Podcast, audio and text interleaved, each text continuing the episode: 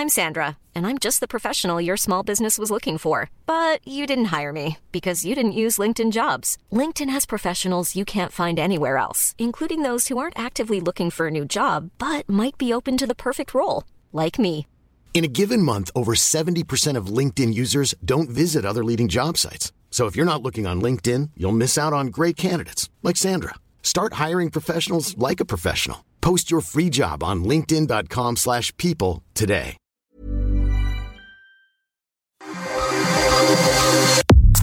Nada más por convivir. Política, cultura y ocio con Juan Ignacio Zavala y Julio Patán. Iniciamos.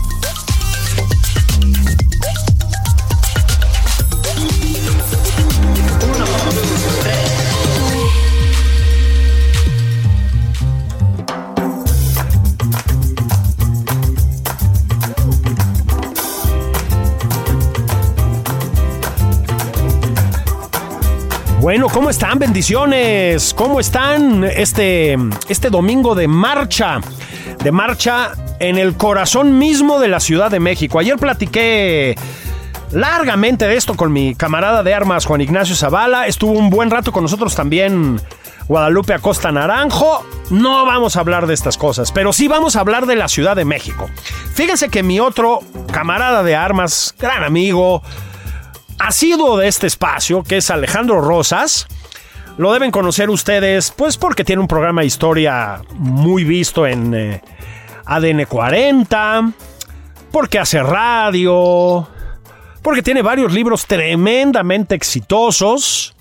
En algunos de ellos me ha arrastrado a mí a ese éxito, por ejemplo en Los Bizarros, ta- también la trilogía de Eraso una vez en México, porque es un aficionado al automovilismo, tiene un libro sobre el Checo Pérez, también muy exitoso, a propósito, con Francisco Javier González, que estuvo hace un par de semanas con nosotros, en fin. Alejandro Rosas es un hombre de muchas inquietudes, es un hombre que escribe mucho, y ahora acaba de publicar un libro que es... A ver, vamos a ver cómo lo digo. Es un homenaje, un retrato, un recuerdo, un eh, panorama de la evolución de Chilangolandia, de la Ciudad de México. Alejandro Rosas, ¿cómo estás?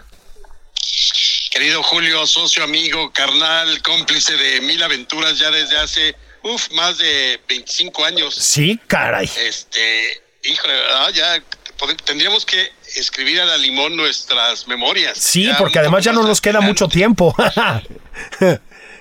Oye, este, te pusiste a escribir de la Ciudad de México. Em, es un libro, lo publica Nostra.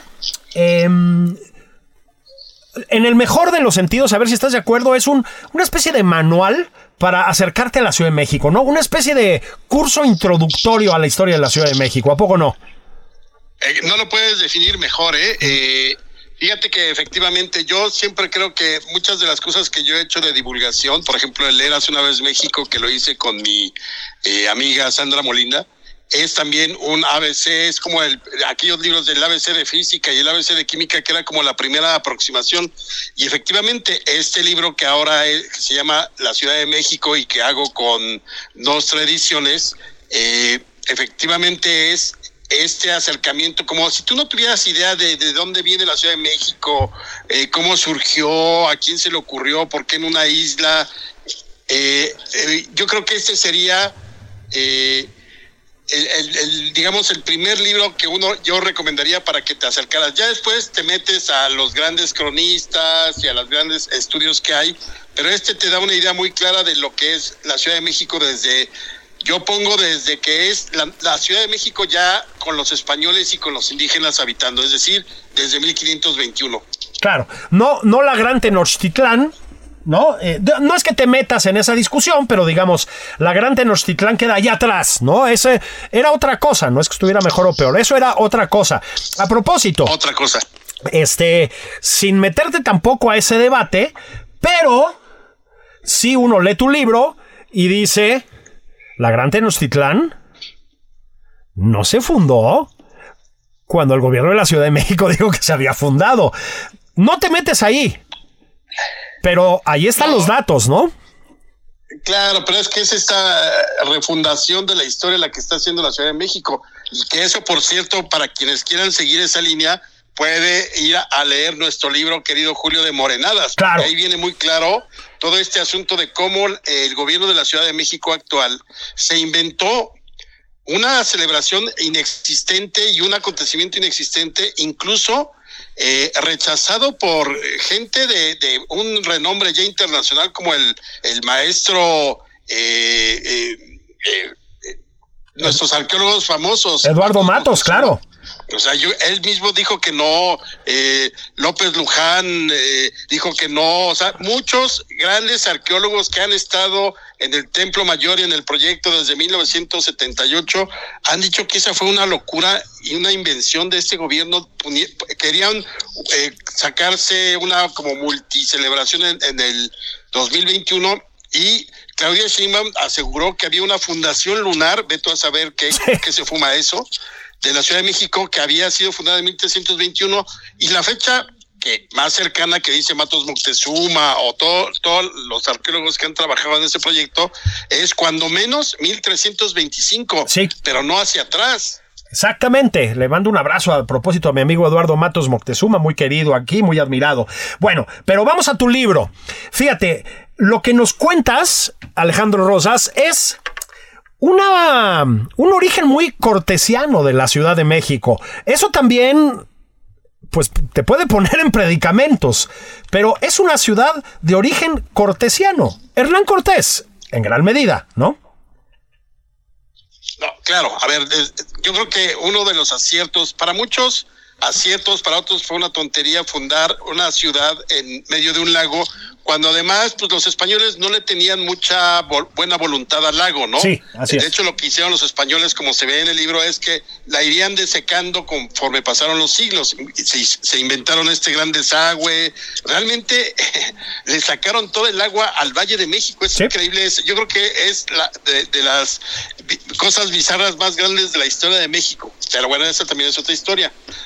Pero él decide fundar en Tenochtitlán, que era un islote, prácticamente lo que hoy conocemos como el primer, el, el, sí, el primer cuadro de, la Ciudad de México.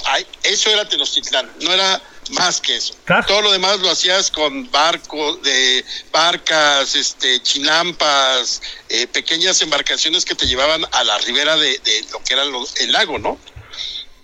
Bueno. Pero lo, lo, interesante en ese caso es que él dice, tenemos que fundar sobre Tenochtitlán porque se va a convertir en un bastión de resistencia. Entonces, qué mejor que donde estuvo la gran capital imperial, fundar la Ciudad de México ya con los españoles y que, y que también en honor a Cortés no fue una ciudad amurallada, es decir, los indígenas podían entrar y salir sin ningún problema, no había restricciones de que tenían que quedarse fuera, sino todo transitaban sin problema ida y vuelta.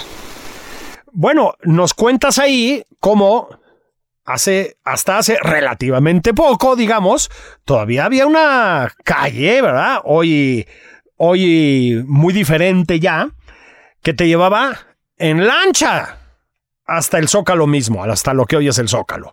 No tiene tanto tiempo que dejó de pasar eso. No, fíjate que se llamó en su momento la Sequía Real y es la, la, calle que pasa exactamente junto al Palacio, la que divide, digamos, lo que sería la Suprema Corte de Justicia con el Palacio Nacional. Esa fue hasta más o menos muy entrado, digo, ya casi terminando el siglo XVIII, estamos hablando como por 1790, seguía siendo una calle de agua y ahí entraban todas las chinampas y, trajineras eh, eh, que, que, venían de Iztacalco, Santanitas, Xochimilco con productos y ahí bajaban los productos que luego se vendían exactamente en donde hoy están los portales frente al palacio, que era el portal de mercaderes. Entonces sí, era una ciudad lacustre, ahí sí creo que los españoles la regaron porque, pues tú conoces bien muchas ciudades europeas, casi todas aprendieron a convivir con un gran río o con varios ríos, por ejemplo, pues el Támesis en, Londres, el Sena en, en, París, y así tenemos muchos, muchas ciudades, y aquí no, aquí hubo muchos ríos durante mucho tiempo y preferimos ya también en, la época de la, de la, después de la independencia, pues irlos este, haciendo los ríos, pero de asfalto en el siglo XX y pavimentarlos, ¿no? Bueno, exactamente, ¿no? Vamos si quieres a dar ese salto, entonces, hacia más adelante en tu libro. Sí, nos da por secar lagos y ríos en esta ciudad. Bueno, el viaducto es uno de los ejemplos más claros, ¿no? Y esto ha causado un desastre. Tu libro también es un libro sobre la manera en que hemos machacado el medio ambiente en esta ciudad. Sin decirlo así, ¿eh? No es que sea un libro militante, pues. No, no, no, claro, pero te vas dando cuenta cómo crecimos de una manera muy irregular, porque fíjate que la, Ciudad de México fue esta extensión que te digo, básicamente el primer cuadro de, lo que es el centro histórico, pues yo creo que hasta muy entrado el siglo XIX y luego empezaron a surgir colonias, desde luego toda la parte de Tepito y eso sí fueron como de las más antiguas porque ya había población ahí desde eh, antes de la llegada de los españoles. Pero por ejemplo, lo que es la, colonia Juárez es de la mediados del siglo XIX. La colonia Cuauhtémoc, que es donde está eh, la embajada norteamericana hoy en día ahí por el Ángel, esa también es de entrado del siglo XIX eh, y luego se pobló más con el porfiriato.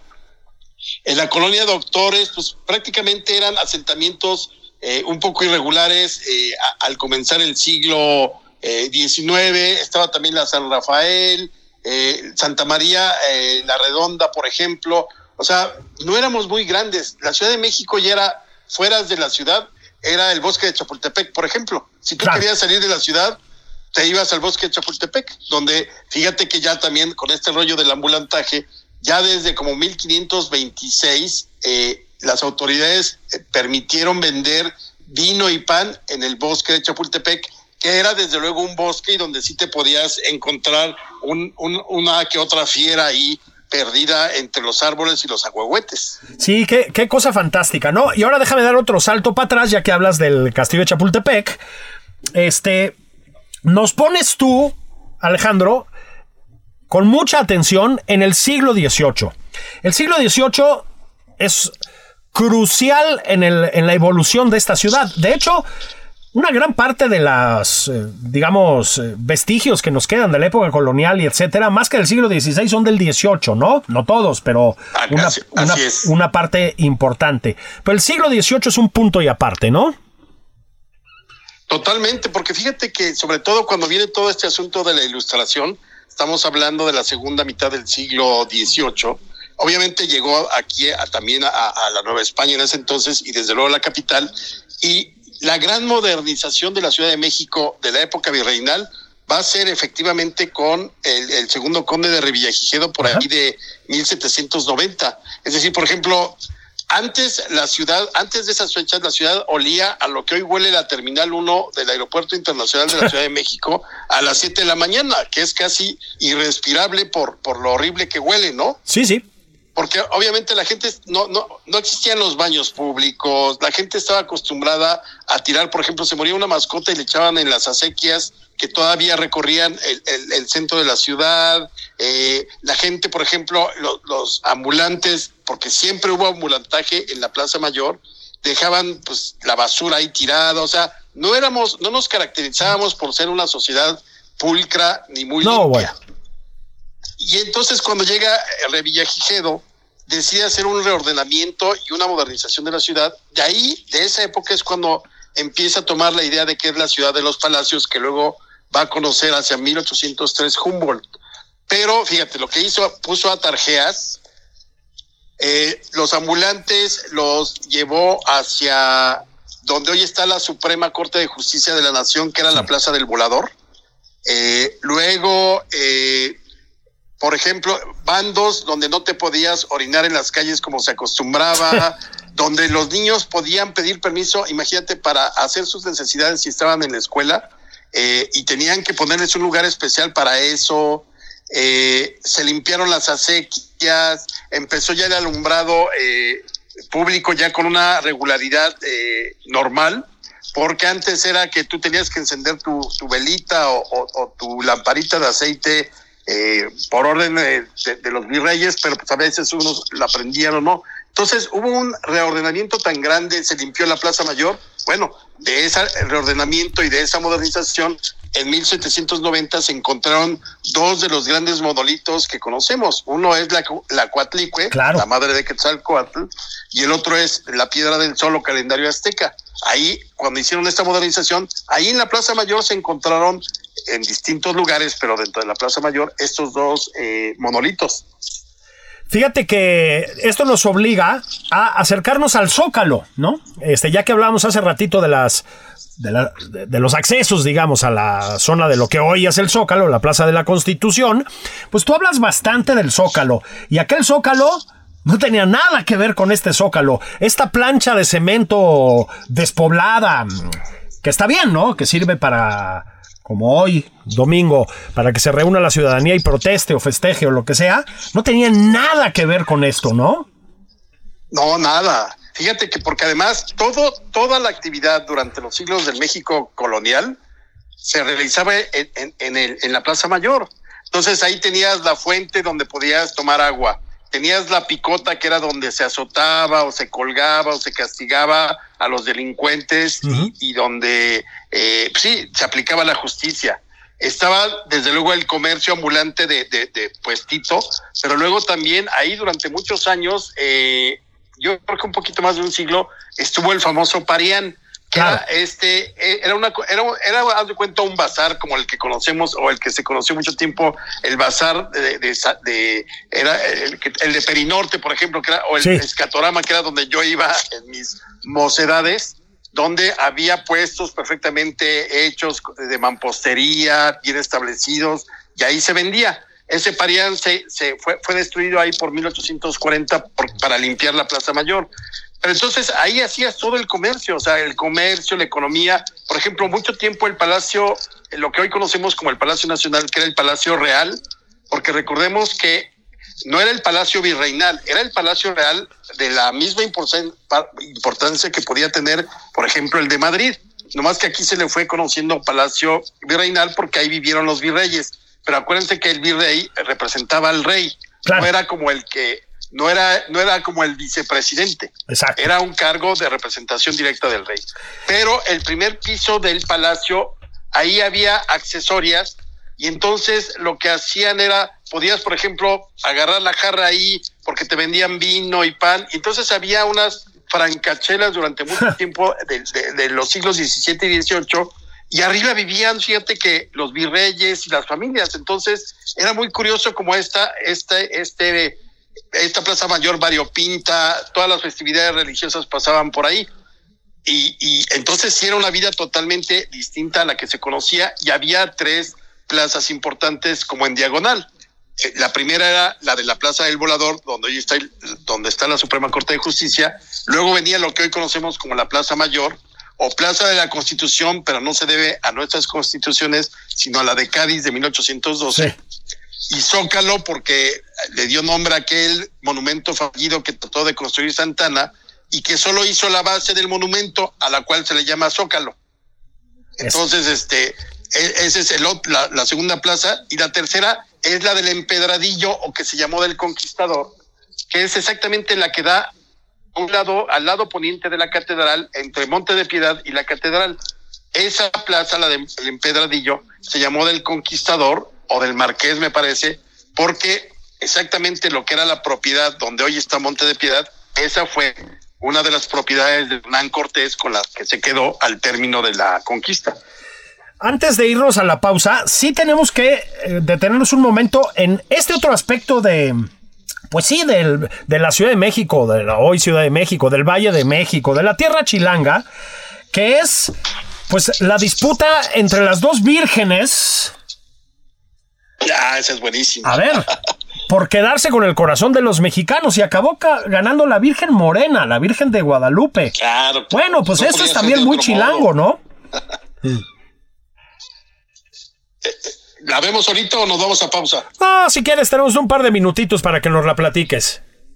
Fíjate que es de, de ese tipo de cosas muy bizarras también de la Ciudad de México, porque acuérdate que cuando inicia la independencia, a los insurgentes les pareció muy buena idea que la bandera bueno, que se abanderara con la sombra de la Virgen de Guadalupe, gracias a que Hidalgo agarró el estandarte allá en Totonílico. Entonces, a partir de ahí se convirtió en la patrona de los insurgentes. Entonces, el virrey dijo, ah, ¿cómo es posible que ellos, los insurgentes, tengan su bandera y nosotros no?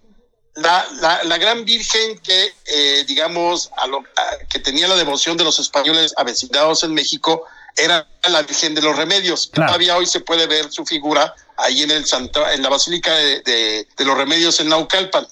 Entonces, eh, lo curioso es que ya había un conflicto entre estas dos advocaciones de la Virgen María, porque recordemos que la Virgen de los Remedios o la Virgen de Guadalupe o cualquier otra Virgen no son personas de la divinidad.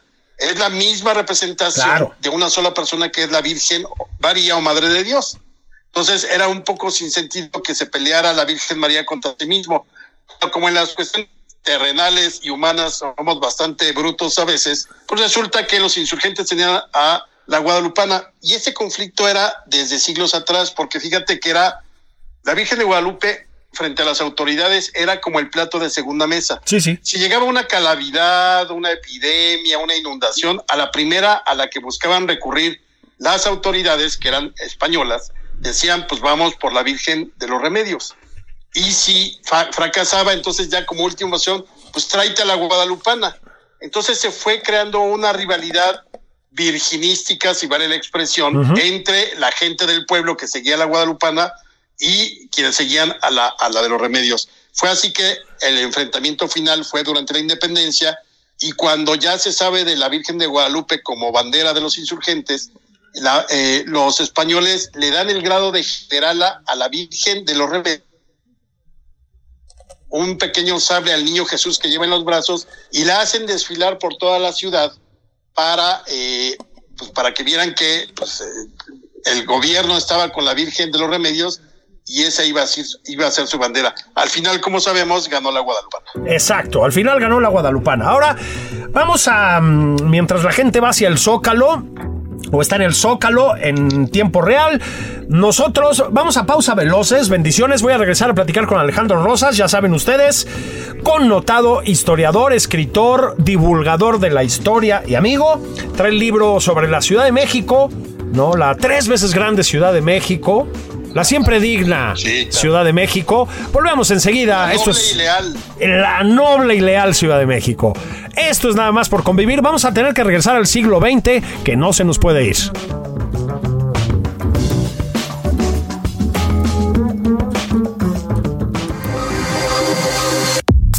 Esto es Nada más por convivir, una plática fuera de estereotipos con Juan Ignacio Zavala y Julio Patán. Regresamos.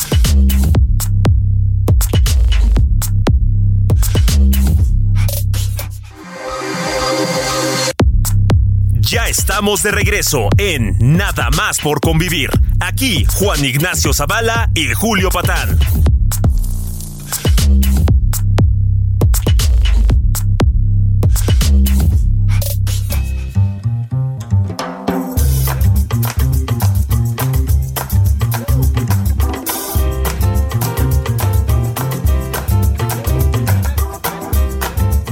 Estamos de regreso, nada más por convivir. Soy Julio Patán. Estoy platicando con Alejandro Rosas este domingo de movilización chilanga.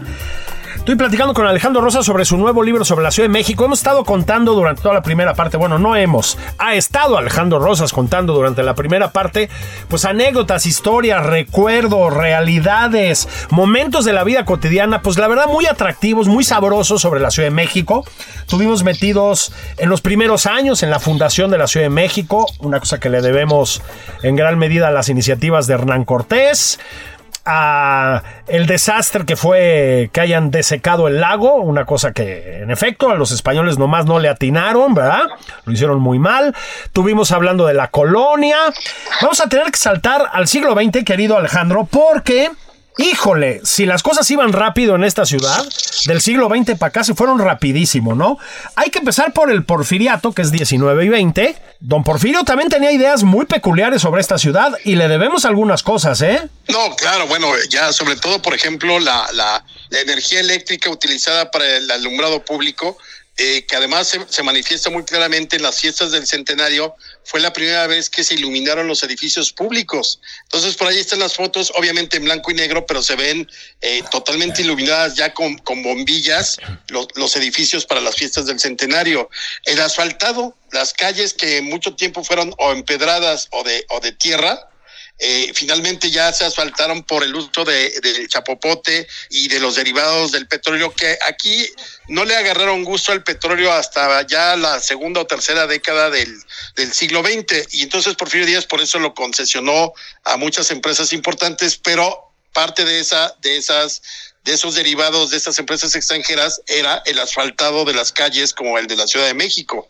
Aquí, por ejemplo, se corrieron eh, toda, toda esta modernización del Paseo de la Reforma que empezó con Maximiliano y que solo era prácticamente una, una calzada para su uso, pero que no llegó a pavimentarse ni nada por el estilo, Porfirio Díaz le da una modernización absoluta.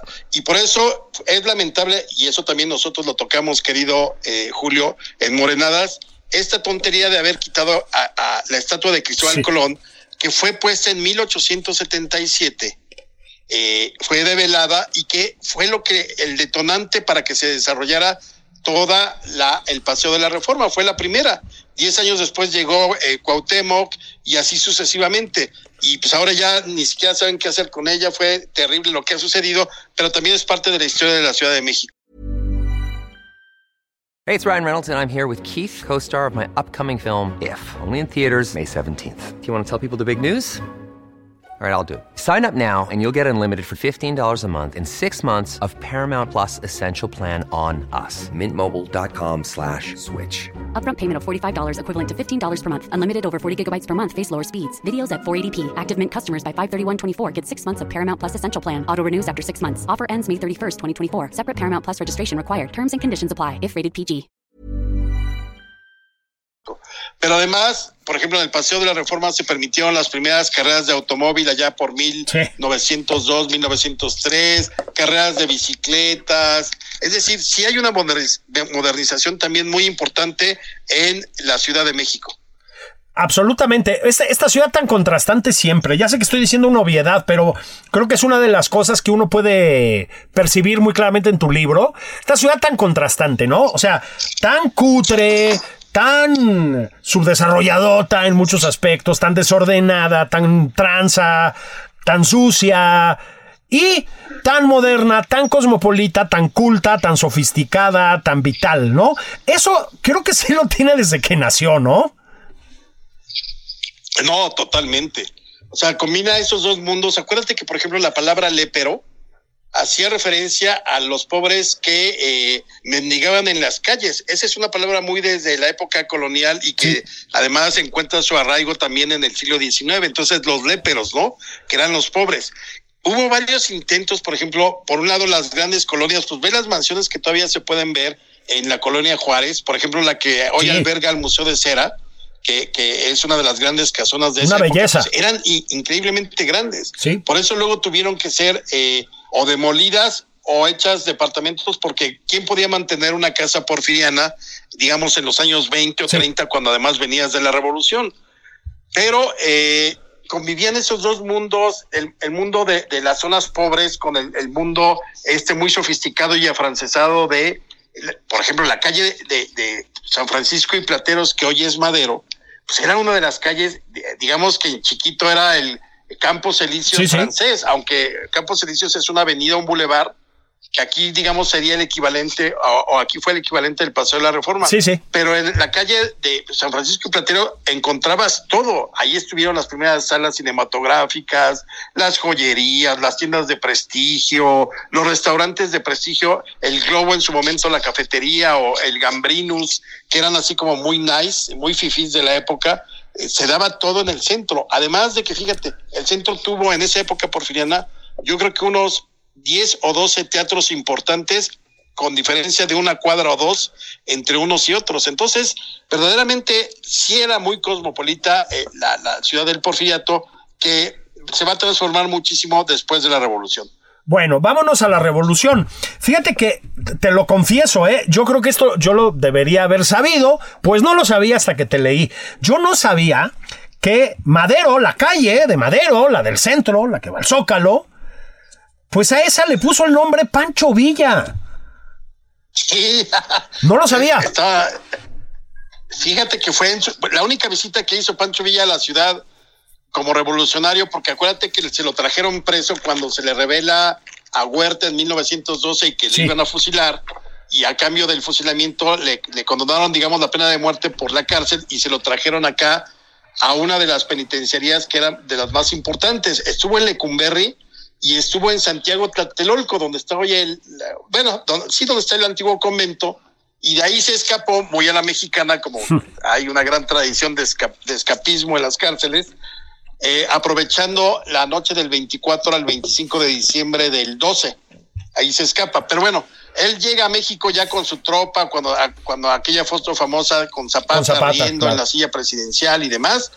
Y en esa ocasión es cuando él, eh, en esos días de las actividades que tuvo, decide cambiarle la, la- el nombre de San Francisco y Plateros por el nombre de Avenida Francisco y Madero y él se jura que aquel que quiera en un momento dado cambiar eh, el nombre otra vez, que él mismo vendría a fusilar o a matar a quien se atreviera. Obviamente, yo creo que hoy estaría difícil que lo hiciera, pero desde 1914, noviembre, finales de noviembre, no, finales de diciembre es cuando se llama eh, Francisco y Madero.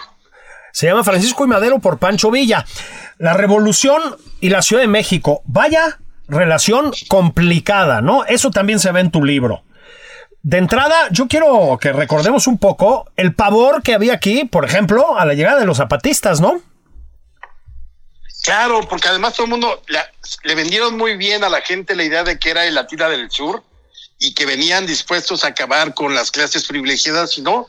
Los que mejores se comportaron fueron yo creo que los zapatistas. Y fíjate que los peores, con- que, que venían un poco más refinados, entre comillas, fueron los carrancistas. O sea, los Ajá. carrancistas se apropiaron de las mansiones más lujosas de ese momento que habían sido de porfiristas, vaciaron las cavas, quemaron las bibliotecas. Luego por ahí uno de los hombres de Carranza, el general Pablo González, que era su mano derecha, al parecer fue el que auspició a la primera banda de secuestradores importantes de la Ciudad de México, que fue la famosa banda del automóvil gris Eso un es. poquito después, como el 16 al 17, pero sí, los carrancistas fueron los que peor se comportaron aquí.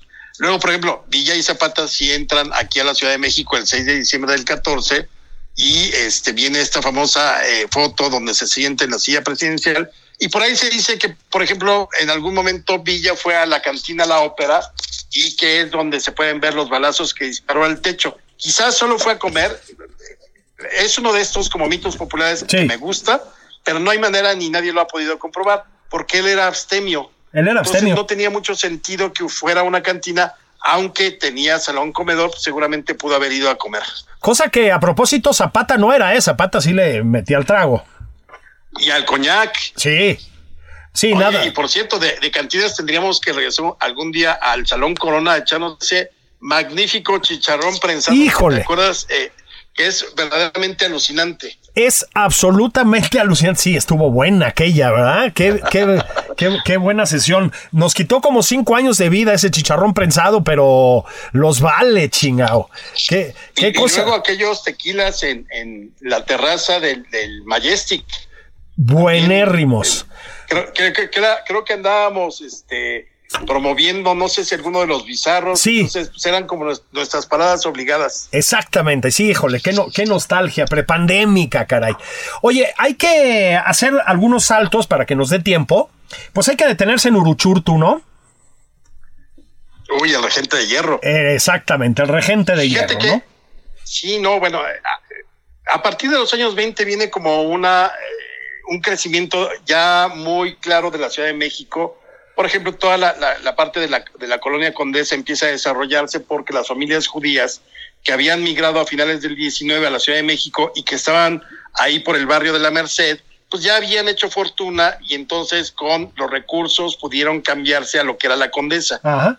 y luego de ahí migrarían una vez más hacia los 40, 50, hacia Polanco, ¿no? Exacto. Pero ya empezamos a ver este crecimiento de, de, de la ciudad.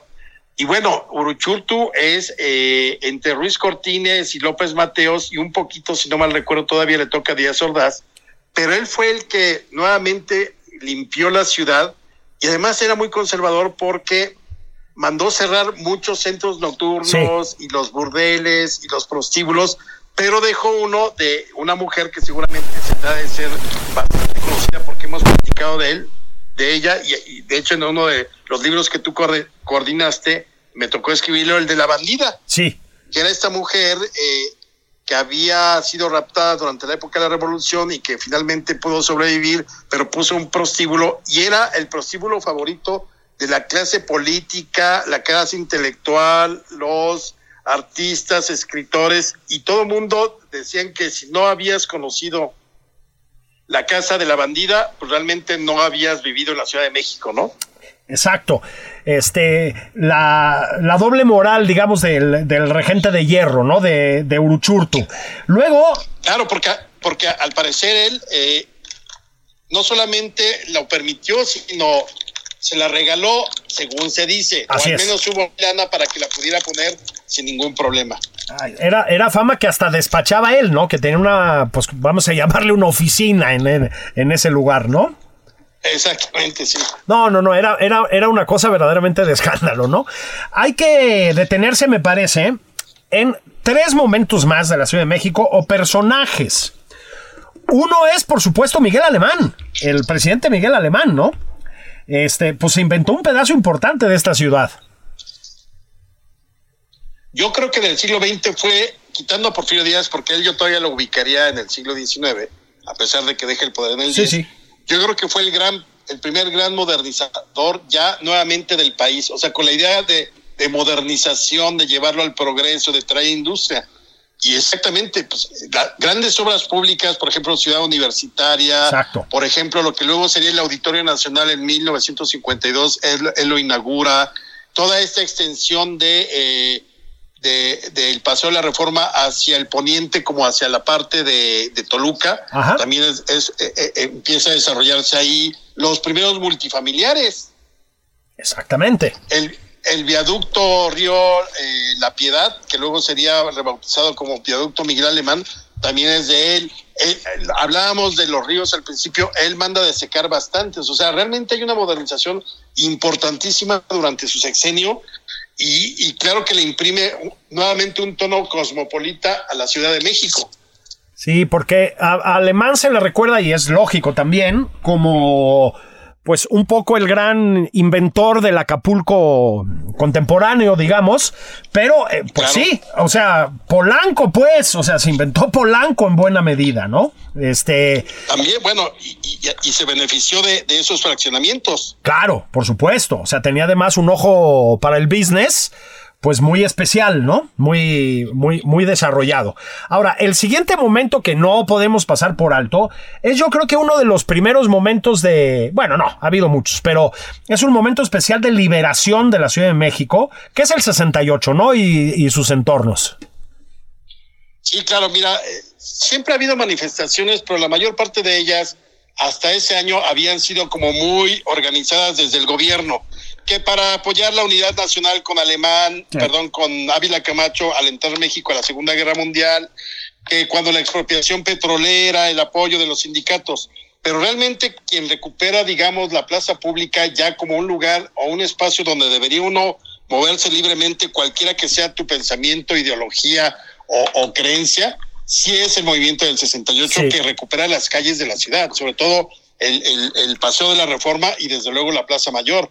Entonces, ahí sí hay un despertar distinto en el sentido de, de que pues nadie se había atrevido a, a manifestarse en contra de ese monolítico PRI que, que ya para entonces era bastante, este, bastante, digamos, autoritario y los chavos del 68 lo hacen. Entonces sí hay un despertar ahí importante que ya no se detuvo, ¿eh? Se, se, Sí. se paró yo creo que dos años, digo 20 años, del 68 al 88, y luego ya, ahora sí que llegó para quedarse con Cárdenas Eh, y la posibilidad de que las manifestaciones se podían hacer ahora sí ya gobernar a quien gobernara, ¿no? Y desde entonces a la fecha vimos que algo que era quizá esporádico como la manifestación opositora o la manifestación de gente que no estaba a favor del gobierno, pues ya hoy hay, puede haber hasta 30 o 40 manifestaciones Sí. en la Ciudad de México al día. O sea, Sí, sí, sí, caímos en el extremo opuesto y yo creo que eso en, en cierto modo también desvirtúa de pronto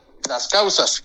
Pero el hecho es que hoy creo que la, la, la sociedad a partir de del 88 retomó muchos espacios públicos como propios. Sí, sí, absoluto. Y justamente ahí quería ir yo, que era creo yo, el siguiente gran momento de transformación por las peores y por las mejores razones de la Ciudad de México, que son los años 80, ¿no? Miren, déjenme, esto no es Alejandro Rosas, esto soy yo. Los años 80 este, lo obvio es decir, pues que hubo un sismo, ¿no? Este, y que después empezó el, eh, el, movimiento cardenista con todo, y que después, en los años 90, el movimiento cardenista con, con, culminaría con la toma del poder de Cuauhtémoc Cárdenas aquí, etcétera. Pero en los 80 pasan muchas cosas en la Ciudad de México. Es decir, los viejos, insisto, esto soy yo, ¿eh?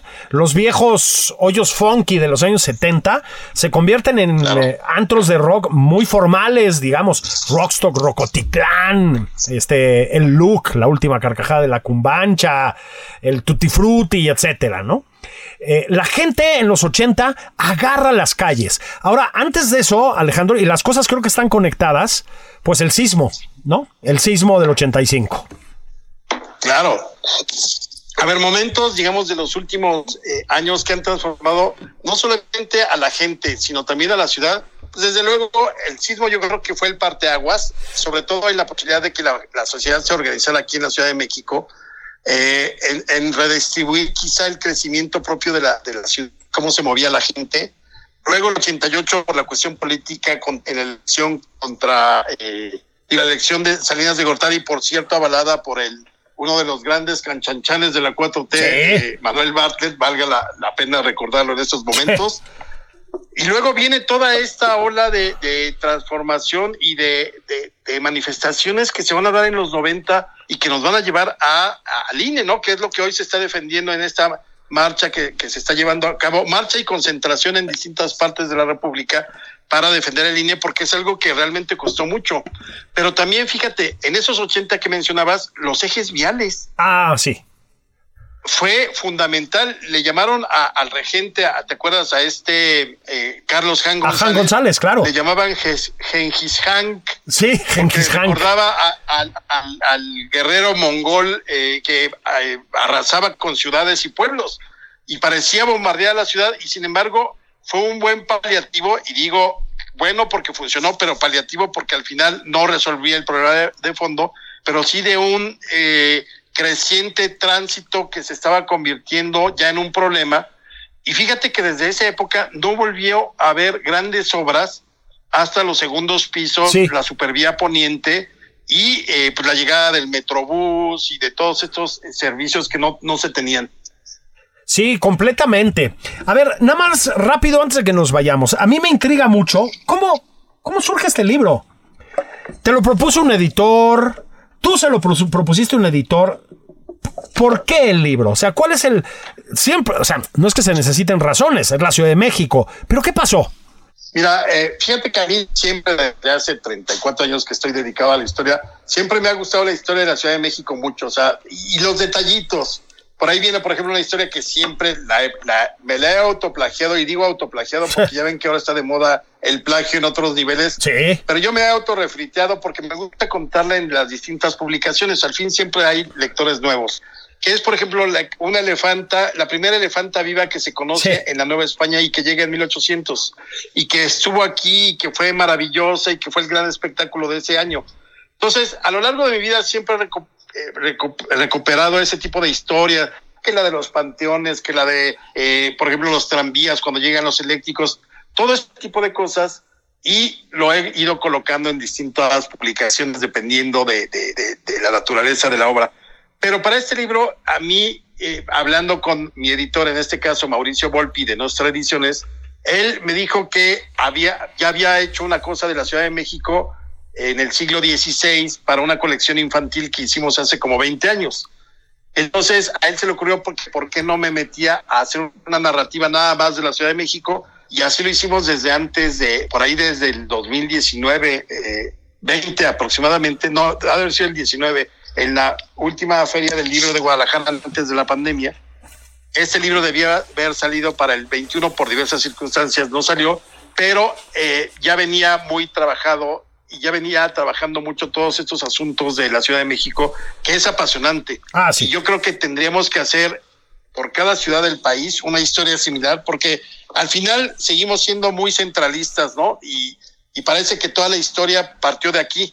claro que hay mucha, pero mucha de la historia de la Ciudad de México solo se entendería también con la de sus pares en, en otros lugares del país. Absolutamente. Para terminar, querido Alejandro Rosas, vamos a hacer publicidad. Este libro lo vamos a presentar. ¿Cuándo y dónde? Tú y yo lo vamos a presentar en la feria, en el, el, Festival del Libro y la Rosa, que es, nos toca, yo sé que falta, pero para que lo anoten, porque luego se van pasando las fechas. Sí. Domingo 23 de abril lo vamos a presentar en aquí en CEU, en el, el ya muy tradicional Festival del Libro y la Rosa tú y yo, gracias por acompañarme. No, hombre, encantado. Eh, una charla con, sobre esto. Ya luego nos iremos a tomar unos martinis y tequilas. Sí. Pero quien nos quiera acompañar ese domingo a las este, 12 del día 23 de abril para hablar de la Ciudad de México. Exactamente, ahí en el alma mater, porque nosotros somos un producto de la Universidad Nacional. Pues sí, de ahí nos vamos al, voy a hacer la publicidad, nos vamos al San Angelín, ¿no? A meterle al, al martini. Exactamente. Digo, ya si estamos hablando de la Ciudad de México, pues un como debe ser. Emblema de la Ciudad de México. Alejandro Rosas, muchas felicidades. Un abrazote, mil gracias.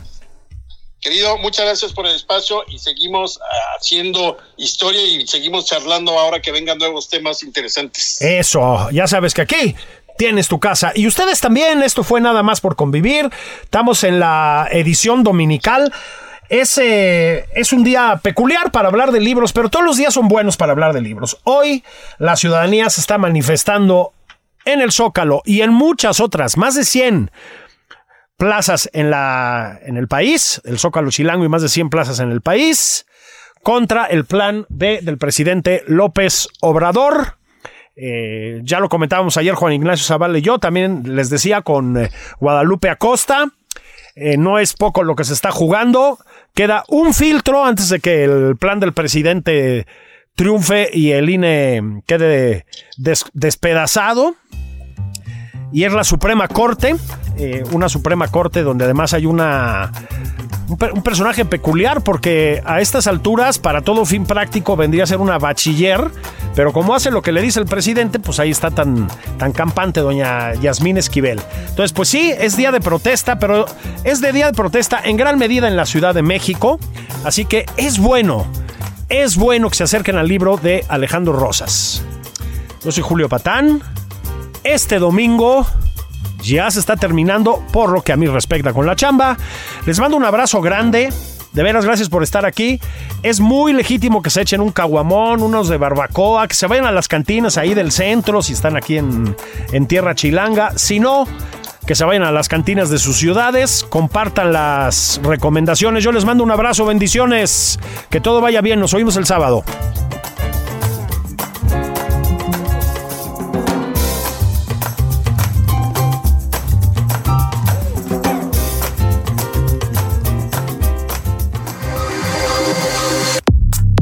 Esto fue Nada más por convivir, el espacio con política, cultura y ocio, con Juan Ignacio Zavala y Julio Patal.